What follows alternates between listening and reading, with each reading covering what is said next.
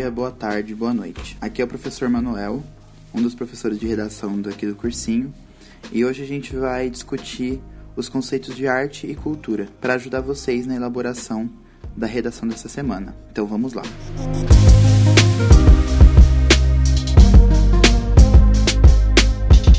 A arte já foi entendida como muita coisa, entre elas como representação do belo, manifestação dos sentimentos da imaginação, movimento, interpretação das formas. Mas aqui a gente vai se apegar à definição de arte como a incessante reinvenção de uma linguagem, uma forma de ação que transforma as perspectivas e propõe outros e novos desdobramentos. Em decorrência disso, ela é ao mesmo tempo produto e produtor.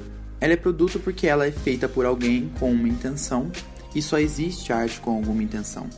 Na história, ela já teve uma função prática, uma função técnica, uma função puramente estética, social, entre outras. Mas ela tem sempre uma função. Ela tem uma função e ela tem uma intenção por trás dela. Um pôr do sol, por exemplo, ele não é arte, por mais belo que ele seja. Isso porque a natureza não tem nenhuma intenção ao fazer ele se pôr. A arte é produtora também, ainda que não humana, porque ela transforma quem a observa. Essa observação e mais que isso, a interpretação, dão visibilidade e vida a uma obra de arte. Toda obra de arte é cultura. Mas, Manuel, como assim? Primeiro a gente precisa saber o que é cultura. Como bem explicou o professor João no podcast sobre literatura, cultura é tudo que o ser humano produz. Seu modo de vida, seu pensamento, suas escolhas, tudo que lhe diz respeito e não existiria sem a sua presença. Ora, uma obra de arte não existe sem o ser humano. Ela é fruto da intenção desse ser em transformar algo. Logo, toda arte é cultura, mas o oposto não pode ser dito.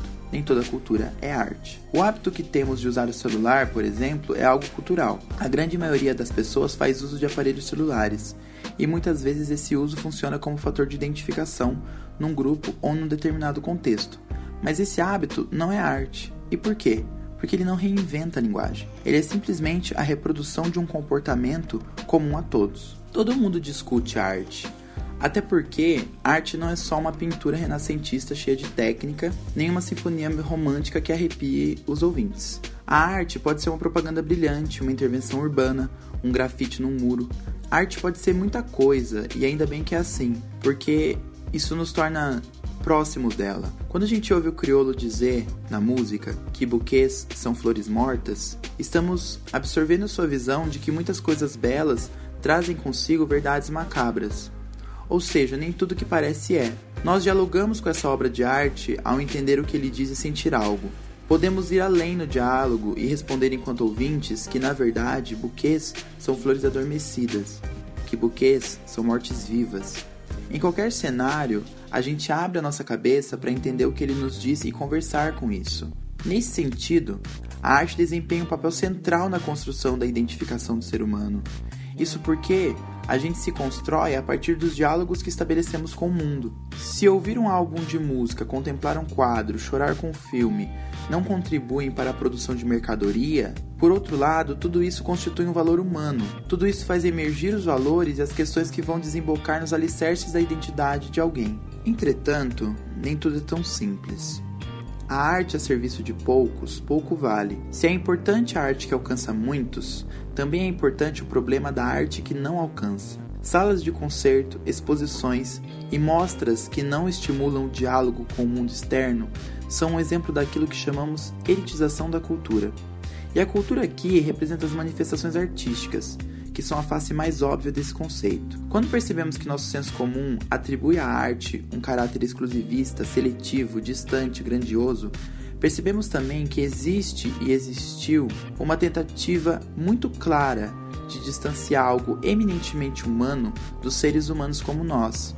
Eu não preciso ser um grande entendedor de Van Gogh para me emocionar com uma de suas obras. O que eu preciso é buscar entender o que essa obra representa no seu contexto, assim como as obras de hoje têm o um significado no contexto em que eu vivo.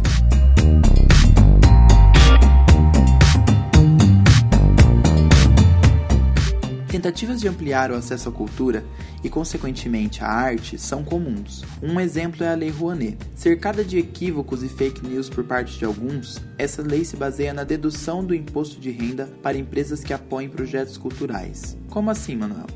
É o seguinte: Uma empresa que deseja apoiar um projeto usa o dinheiro que tem disponível e abate esse valor do pagamento de impostos. Como todo projeto de caráter público, ela tem contradições. Muitas pessoas reclamam da falta de transparência nos critérios adotados para aprovar projetos e declarar valores. Outras apontam que projetos mais lucrativos têm mais apelo. Entretanto, a sua capacidade de fomentar exposições, mostras e outros tipos de eventos culturais é inegável.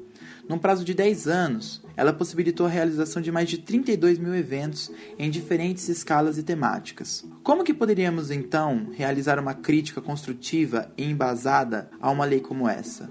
Teríamos que ter em mente que seus problemas não se sobrepõem aos seus benefícios e que esses problemas, se solucionados, não comprometeriam o funcionamento de um mecanismo que estimula a arte num país que faz dela um hábito esporádico.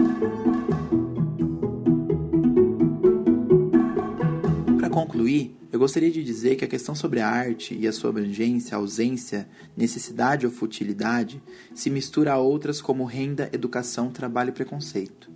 Arte não é só aquilo de que a gente gosta. Aliás, toda arte adquire inimigos e admiradores. Essa é uma de suas funções, de suas prerrogativas.